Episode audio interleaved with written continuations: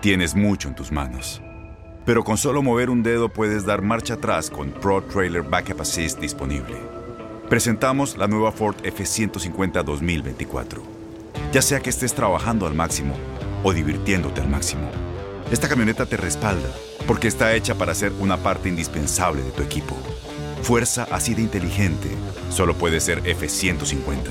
Construida con orgullo Ford. Fuerza Ford.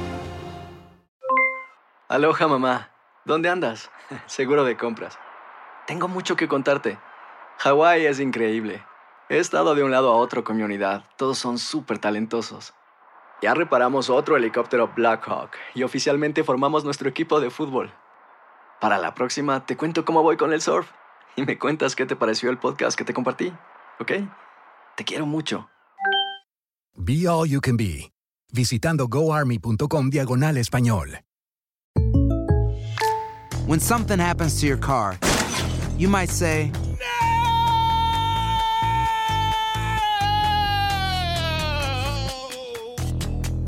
My car. but what you really need to say is something that can actually help. Like a good neighbor, State Farm is there. And just like that, State Farm is there to help you file your claim right on the State Farm mobile app. So just remember, like a good neighbor, State Farm is there. State Farm, Bloomington, Illinois. Boost Mobile tiene una gran oferta para que aproveches tu reembolso de impuestos al máximo y te mantengas conectado. Al cambiarte a Boost, recibe un 50% de descuento en tu primer mes de datos ilimitados. O, con un plan ilimitado de 40 dólares, llévate un Samsung Galaxy A15 5G por $39.99. Obtén los mejores teléfonos en las redes 5G más grandes del país. Con Boost Mobile, cambiarse es fácil. Solo visita boostmobile.com. Boost Mobile, sin miedo al éxito. Para clientes nuevos y solamente en línea, requiere AroPay. 50% de descuento en el primer mes requiere un plan de 25 dólares al mes. Aplican otras restricciones. Visita para detalles.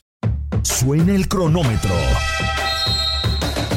El balón está en el aire y los mejores jugadores están listos para pelear por la victoria.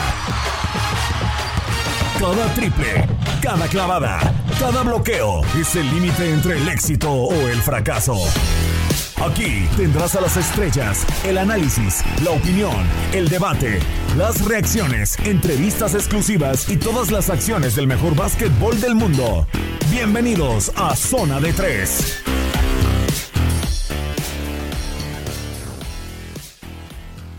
Tal? Bienvenidos al sexto episodio del podcast de Zona de 3, el eh, podcast especializado en el básquetbol de la NBA. Soy Manuel Tate Gómez Luna, muchos temas sobre la mesa, el tercer cuarto episodio de la serie The Last Dance de Michael Jordan y los Chicago Bulls y también novedades de lo que podría suceder para el resto de la campaña de la NBA. Le damos la bienvenida con muchísimo gusto a este podcast, sexto episodio. Enrique Burak, Enrique, ¿cómo estás? Eh, gusto saludarte, muchos temas sobre la mesa, pero ¿cómo estás llevando la cuarentena? ¿Cómo estás?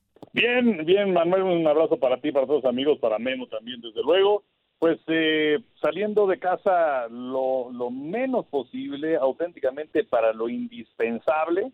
Eh, y bueno, pues culminando a la gente que haga exactamente lo mismo. Eh, en México, pues a partir de este fin de semana, todo, todo se supone que empieza el pico realmente importante de algunos hospitales que ya empiezan a verse saturados de manera que hay que eh, cuidarse y cuidar a los demás para pues tratar de salir de esto lo antes posible. La salud es, es lo primero, pero estamos también una, en un día especial eh, que estamos grabando este episodio, por supuesto, el Día del Niño, y me da mucho gusto saludar a Memo Schutz, que lo he visto ahí jugar eh, a la consola, y me da gusto saludarte, Memo, ¿cómo estás? ¿Cómo llevas la, la cuarentena? ¿Qué tal?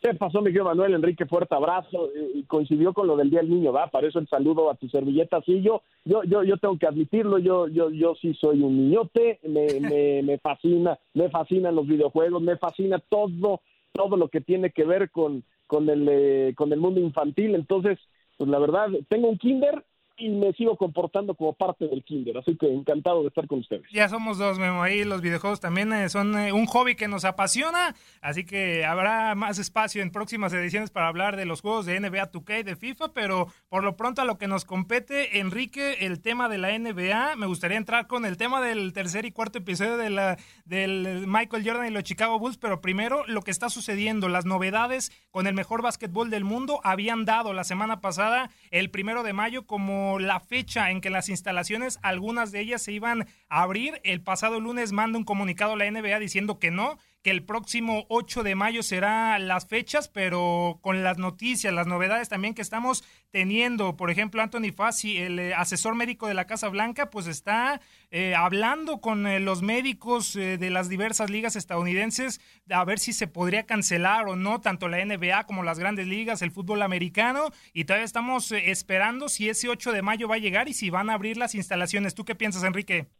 Pues es muy difícil saberlo, la verdad. Lo que sí es una realidad es que existe una presión muy importante desde la Casa Blanca para que eh, las cosas se vayan eh, tornando en, la normalidad, entre comillas, en que vayan abriendo los negocios, en que hay presiones del gobierno estadounidense para el mexicano, inclusive para esta cuestión de las eh, cadenas de manufactura.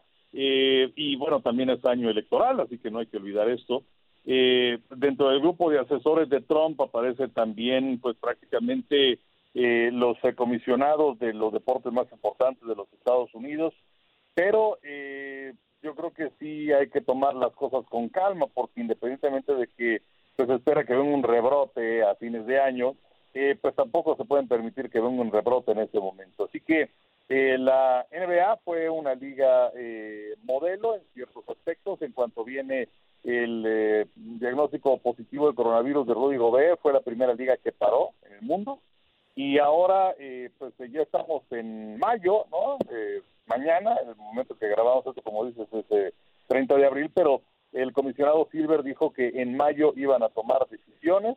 Vamos a ver realmente qué es lo que ocurre. Tampoco es que digan, pues ya los jugadores están listos para jugar mañana, sino que pues les tomaría, dicen, entre tres y cuatro semanas para ponerse a ritmo. Eh, tampoco existe un plan certero, definido. Digo, hace mucho tiempo se habló de Las Vegas, de concentrar allá todo el mundo se ha hablado mucho más del americano, es decir, del béisbol, de poner a la gente en Arizona o en Arizona y Tampa o en Arizona en el área de Texas.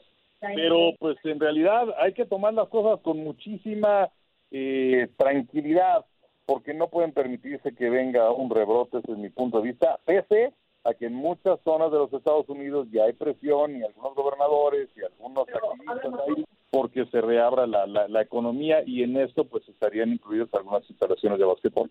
Y que una de las opciones que ya está saliendo a la luz, Memo, y lo hablamos en eh, capítulos anteriores, eh, era Las Vegas, pero hoy en día ya está saliendo con Disney World, ubicado en Orlando, Florida, como un lugar en donde las 30 organizaciones, o bueno, no sabemos cuál será la decisión si los equipos enteramente que están en los playoffs vayan a, vayan a viajar, pues ha salido como un punto donde todos se podrían reunir para finalizar la temporada regular. Sabemos que tiene una relación Disney con la NBA por los derechos, por las cadenas que los transmiten, por la, la, relación comercial. ¿Te parece una buena idea las instalaciones Disney World y no Las Vegas como se está planteando ahora mismo? Mira, lo que, lo que platica Enrique tiene toda la razón. En Estados Unidos, a partir de mayo, eh, digamos, van a ser mucho más laxos las medidas las medidas de distanciamiento y muchas situaciones eh, eh, empiezan a ser mucho más relajadas por, por el tema, como bien dice Enrique, la economía, es año electoral, etcétera, etcétera. Pero bueno, ya, ya es una cuestión estatal, ya no tanto federal, porque les urge de cualquier manera reactivar, reactivar eh, distintas situaciones, porque la verdad la están viendo, la están viendo muy mal y el deporte está en, en medio de todo, porque lo necesitan activar sí o sí de cualquier manera. ¿Qué tanto, qué tanto estamos viendo que está cambiando el, el panorama en los Estados Unidos? Que LeBron James subió en sus redes sociales eh, un tuit en donde dijo que él había visto que algunos que algunos ejecutivos y que agentes habían estado eh, diciendo que, se, que se iba a cancelar la temporada. Él dice, no, eso no es cierto, que, que en cuanto sea seguro para la población y para ellos eh, terminarla, lo van a hacer de esa forma y nadie lo debería de cancelar. Eso lo puso LeBron James, entonces viene el efecto en cadena, si ya tu jugador estrella,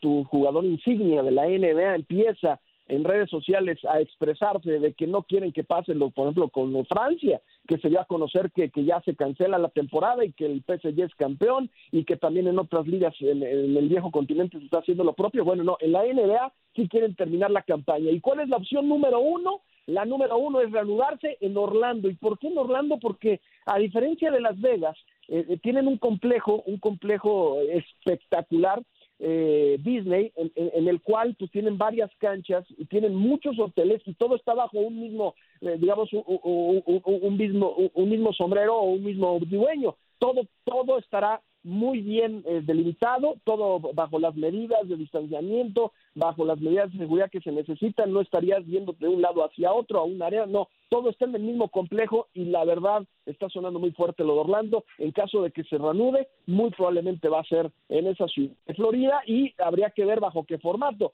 si van a jugar todavía algunos partidos de campaña regular, los que, los que, los que faltaban, o se van directamente ya a un torneo de postemporada en donde los equipos que ya tenían un boleto o los que estaban ya acomodados para jugar los playoffs lo van a hacer. Lo que es un hecho es que la NBA, yo no la veo que se vaya a cancelar, sino que simplemente va a reanudar en cuanto se determine y bajo un formato que todavía está en veremos. Una postura directa, ¿no, Enrique, de, la NBA, la salud y seguridad de los jugadores, los aficionados, y Disney sale por ser un territorio privado, como bien menciona Memo, y que habría un control de los accesos, algo muy importante dadas las circunstancias de la pandemia del, del coronavirus. ¿Te gusta la idea de que se haga en Orlando de regresar la temporada regular de la NBA, de los playoffs, o te decantarías más por Las Vegas, por algún lugar? Y retomando de lo que dice Memo muy interesante de LeBron James, que sí, también eh, vimos ese, ese tweet.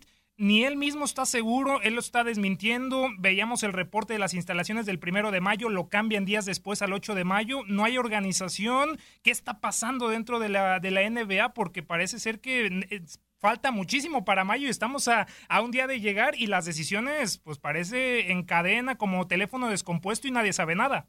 No, mira, eh, ellos tienen la presión porque la temporada se quedó inconclusa, como en el hockey, la temporada del eh, fútbol americano todavía tienen un poquito más de aire, la de béisbol debe haber empezado el 26 de marzo, pero la verdad es que nadie sabe a ciencia cierta qué va a pasar, tampoco puedes tomar unas decisiones que sean definitivas, es más, hay quien pone en duda los Juegos Olímpicos de Tokio el año próximo y empiezan el 23 de julio.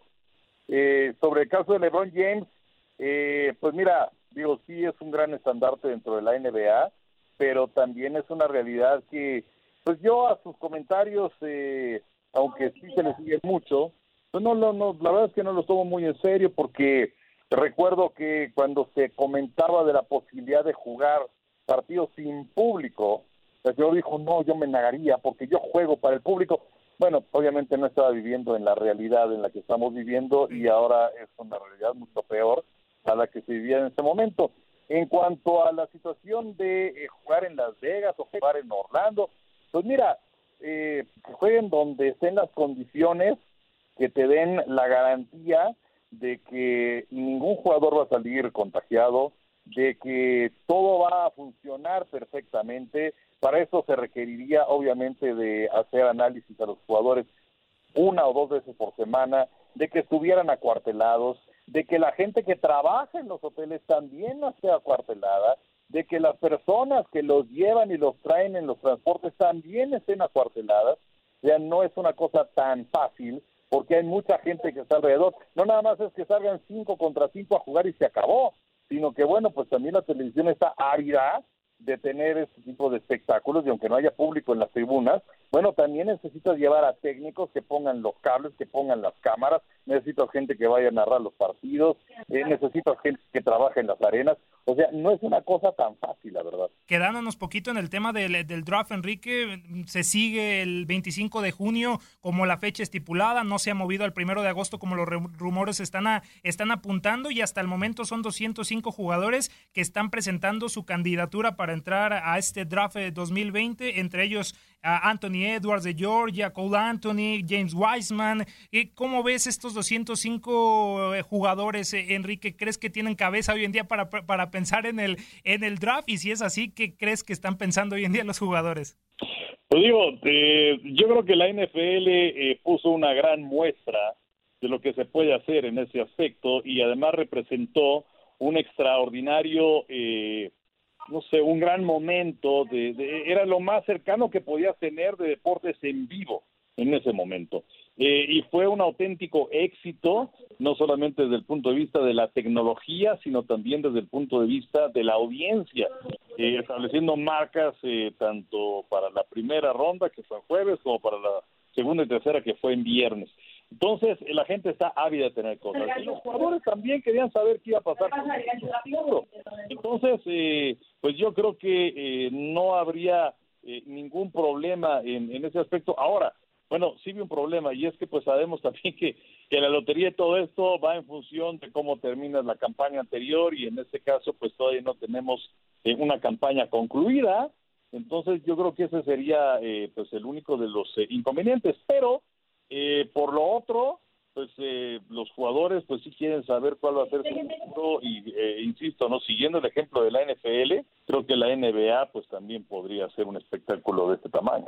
Después del éxito rotundo que fue Memo, el eh, draft virtual de la NFL, podemos llegar a imaginar que eso se va a llevar a cabo en la NBA, ¿no? Por el éxito rotundo que tuvo y por la cercanía que tenemos la fecha 25 de junio y podríamos llegar a pensar que sería virtual así como lo hizo la NFL y el éxito podría volver a repetirse, pero ahora en el básquetbol estadounidense. Sí, son 55 millones de personas que en algún momento sintonizaron el draft de la NFL. Hay que recordar también que, que, el, draft del fútbol americano es distinto al de otros deportes y, y, y la verdad el seguimiento que existe sobre esa disciplina en particular es muy distinta a otros deportes. En la NBA eh, y en el básquetbol son solamente dos rondas y hay que esperar hasta el 19 de mayo para la lotería. Está todavía estipulado que el 19 de mayo ya sabremos cómo van a quedar los 14 primeros equipos. A diferencia de la NFL, en la NBA es un, es un sorteo entre los eh, 14 peores equipos. El que quedó con la peor marca tiene más probabilidades que los otros, pero aún así se lleva a cabo un sorteo para, para, para que no entren dentro de prácticas eh,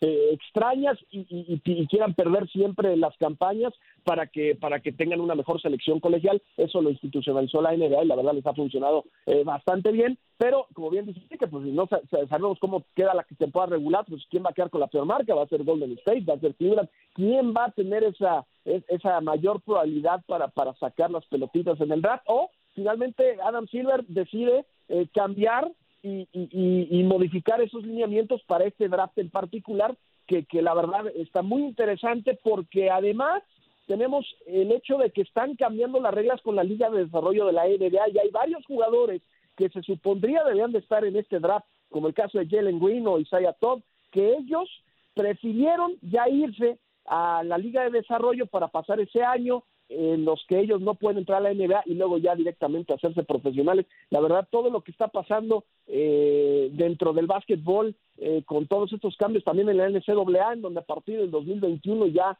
eh, un, un jugador colegial podrá tener ingresos, ingresos por publicidad, algo que pues anteriormente no se podía porque pues ya también en el plano colegial está cambiando todo en Estados Unidos. ¿Qué pensar de Dennis Rodman? Vimos bastantes cosas en el tercer capítulo. Steve Kerr lo catalogó como bizarro y creo que esa palabra le queda de forma espectacular, pero eso no quita que fue un fenómeno dentro del campo, un hombre que a la defensiva le dio a los Chicago Bulls esa fuerza que necesitaban y a Michael Jordan cuando no estaba Scottie Pippen. ¿Qué piensas de, de Dennis Rodman? Ah, Carmen, lo que pasa es que bizarro le queda demasiado corto. ¿Qué clase de personaje? Eh, un hombre que pues ha tenido que vivir con sus demonios eh, a lo largo de los años. Eh, dicen que su papá tiene entre 45 y 47 hijos.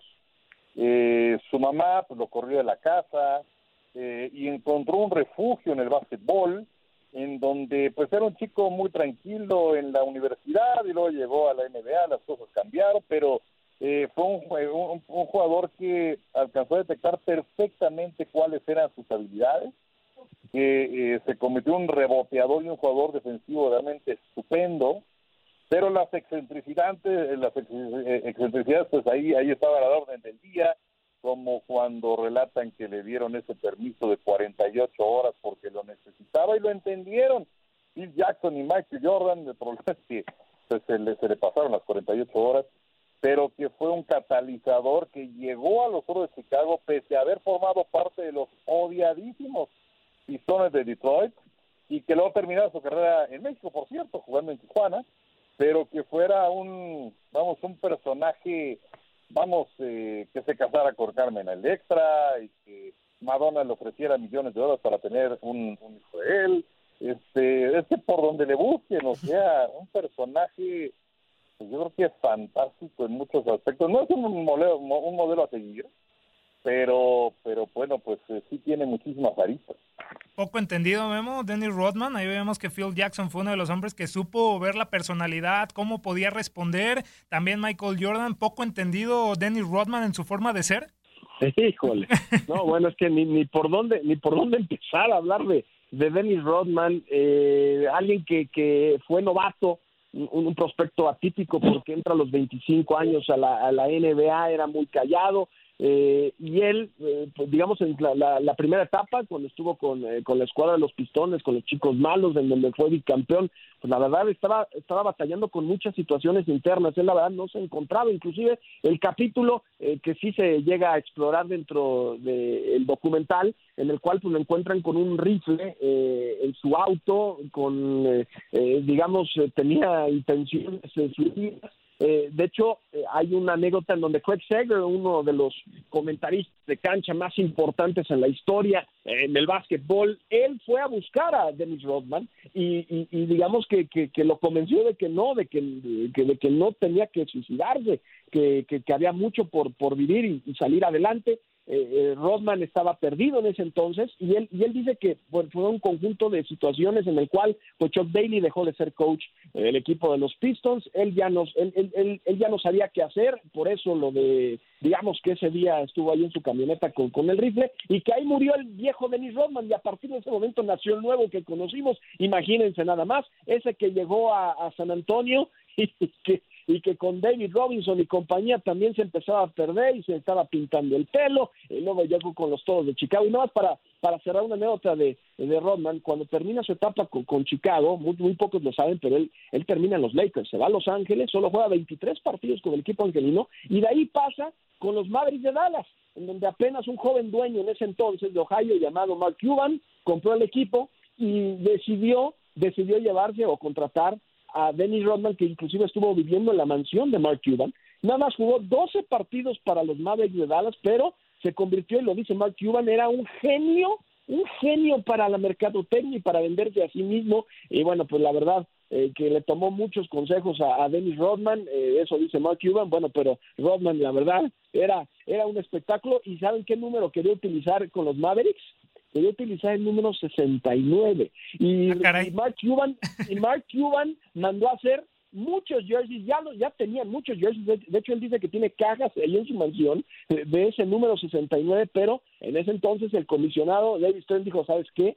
Híjole, no, ese número 69 se malinterpreta y más, más que más que es Dennis Rodman, así que terminó utilizando el 70, pero él quería el 69. Entonces eso, eso te habla de la personalidad de Dennis Rodman, que ya luego para el documental, imagínate, el, el, el, director del documental, Jason Harry, que, que, que, estaba tratando y rogándole a, a, Dennis Rodman de poder hacer la entrevista para, para, esta, para esta serie de 10 capítulos, eh, que, que, lo estuvo persiguiendo por un mes, finalmente le, di, le da el sí, pero que cuando lo llega a conocer o cuando se sientan él para hacerle la entrevista, que él no sabía ni siquiera, parecía que venía de un antro, que no, que ni siquiera estaba consciente de lo que estaba ocurriendo, les pregunta, ¿qué hacen ustedes aquí? ¿Para qué es? No, pues es para el documental de, de, de, Last Dance con Michael Jordan y los Toros de Chicago. Y ah, bueno, ahí nada más tienen 10 minutos, y que la verdad estaban, estaban pasando aceite porque no sabían qué hacer, y que finalmente hizo dos peticiones Dennis Rodman, y se los hizo a la producción. Ellos, ¿saben qué? Traigan un sándwich atún de Subway y un poco de té de manzanilla y ahora vemos qué onda. Les trajeron el té de manzanilla y el sándwich y a partir de ese momento, eh, se, a, pesar de que estaba hablando todo el tiempo eh, de, de, del dictador de Corea del Norte, el señor On, este y, siempre lo quería meter en la conversación, pero bueno, la verdad pasaron horas y horas, hablaron con, con Rodman, dio la entrevista y es lo que vimos ya plasmado en el documental, pero es un personajazo. Y ahora, lo que, lo que me llama la atención es que muchos que ya vieron todo el serial, dicen que el capítulo número 5 es el mejor de todos, así que me estoy frotando las manos. Si este de Phil Jackson y de Rodman estuvieron magistrales, ya quiero ver el capítulo 5. No, y el de los chicos malos, vemos espectacular esa rivalidad que no le dio la mano ni Isaiah Thomas ni todo el equipo en esas finales del este del 91. Enrique, eso le costó a Isaiah Thomas, ya para cerrar este podcast, el no ir a Barcelona 92. Pues mira, no lo sé, digo, sí se dicen muchas cosas, eh, es cierto que eh, eran equipos que se odiaban, pero creo que sí se tenía respeto uno por el otro, Eh, sí representaron mucho aquellos pistones de Detroit en contra de los toros de Chicago porque era la piedra en el zapato con la que siempre se habían topado. Eh, y eh, también provocó que Michael Jordan se metiera al gimnasio para eh, subir de peso, para tener también eh, mayor musculatura, eh, en fin, concentrarse más. Y cuando finalmente les ganan a los eh, Pistones de Detroit, pues sí se hubiera esperado esa, esa situación. Eh, est- estaba escuchando una, una entrevista que le hicieron al Embiid y él dice él está feliz de la vida con la con la decisión que tomó a pues prácticamente 30 años de distancia. En el caso de Isaiah Thomas, él dice que quizás sí se debieron haber dado la mano. Eh, muchos dicen que Michael Jordan armó aquel equipo fabuloso de el Dream Team de Barcelona 92, me parece que el Atlanta 96 es una una muy buena versión también y ya todas las demás son así como que lo del Dream Team lo tienen pues por añadidura, pero creo que ninguno le llega a, a los anteriores que además ahora se ponen hasta sus moños los jugadores por ir. Pero eh, estaba también leyendo una, una entrevista que le hicieron a Rob Thorne, quien es eh, un ejecutivo de muchos años de la NBA y que en su momento tuvo a su cargo el ensamblar ese equipo de Barcelona. Y pues le preguntaron, oye, eh, vimos lo que sucedió con eh, este reportaje de la serie de, de, Last Dance, ¿qué es lo que tienes que opinar? Y él dice que habló con Jordan, le dijo, oye, ¿quieres formar parte de esto? Le dijo sí, pero que nunca tocaron el tema de Isaiah Thomas. ¿Es cierto? ¿Quién sabe?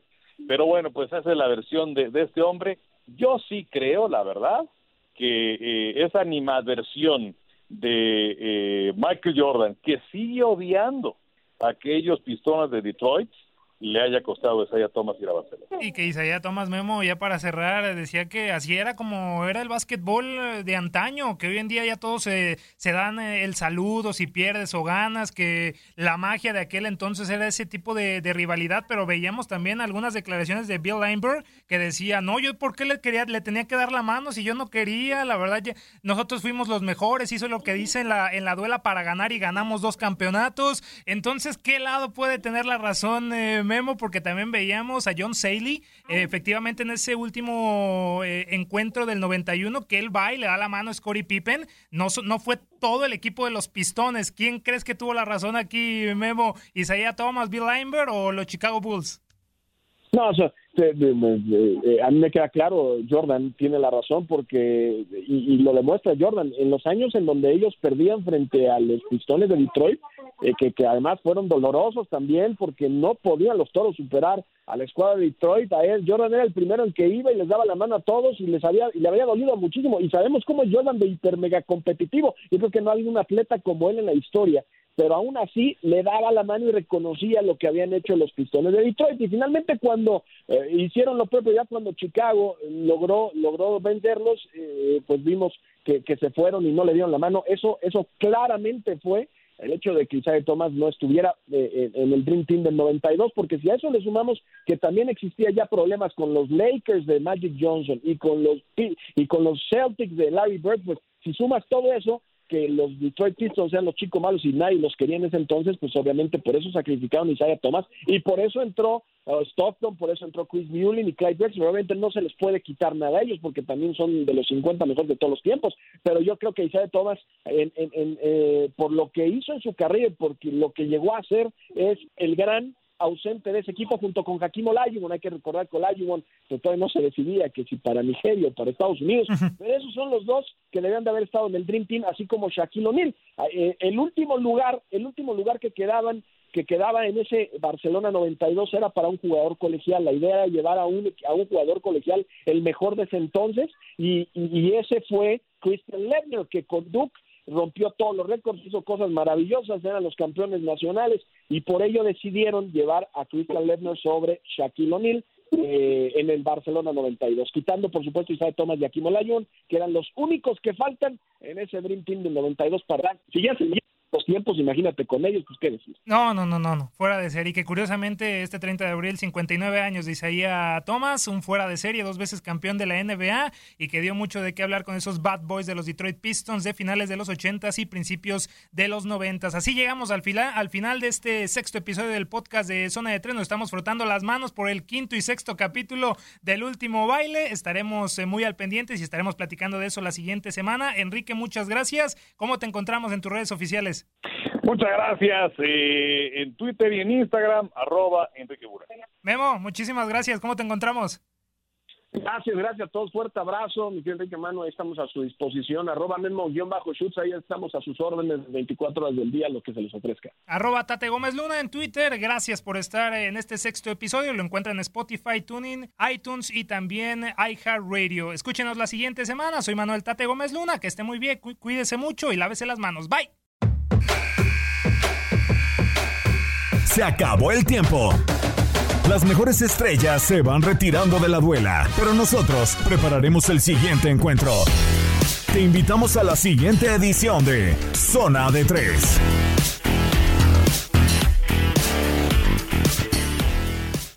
Boost Mobile tiene una gran oferta para que aproveches tu reembolso de impuestos al máximo y te mantengas conectado. Al cambiarte a Boost, recibe un 50% de descuento en tu primer mes de datos ilimitados. O, con un plan ilimitado de 40 dólares, llévate un Samsung Galaxy A15 5G por $39.99. Obtén los mejores teléfonos en las redes 5G más grandes del país. Con Boost Mobile, cambiarse es fácil. Solo visita boostmobile.com. Boost Mobile, sin miedo al éxito. Para clientes nuevos y solamente en línea, requiere AroPay. 50% de descuento en el primer mes requiere un plan de 25 dólares al mes. Aplican otras restricciones. Visita Boost Mobile detalles. Este abril te invitamos a nuestra feria virtual Univisión Contigo rumbo a la universidad. Conéctate virtualmente con representantes de colegios y universidades en la costa este, desde Nueva York a Florida. Aprende sobre ayuda financiera, becas y otros recursos para continuar tu educación. Regístrate para asistir y para la oportunidad de ganar una tableta. Te esperamos en Univisión Contigo rumbo a la universidad del 3 al 9 de abril. Regístrate ya en univision.com diagonal universidad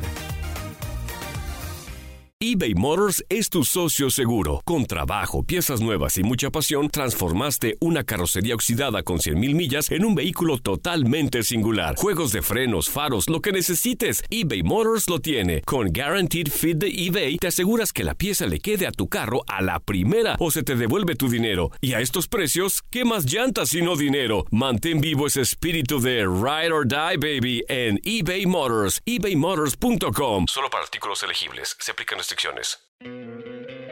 ¿No te encantaría tener 100 dólares extra en tu bolsillo? Haz que un experto bilingüe de TurboTax declare tus impuestos para el 31 de marzo y obtén 100 dólares de vuelta al instante. Porque no importa cuáles hayan sido tus logros del año pasado, TurboTax hace que cuenten. Obtén 100 dólares de vuelta y tus impuestos con 100% de precisión. Solo con Intuit TurboTax. Debes declarar para el 31 de marzo. Crédito solo aplicable al costo de la presentación federal con TurboTax Full Service. Oferta sujeta a cambios o cancelación en cualquier momento.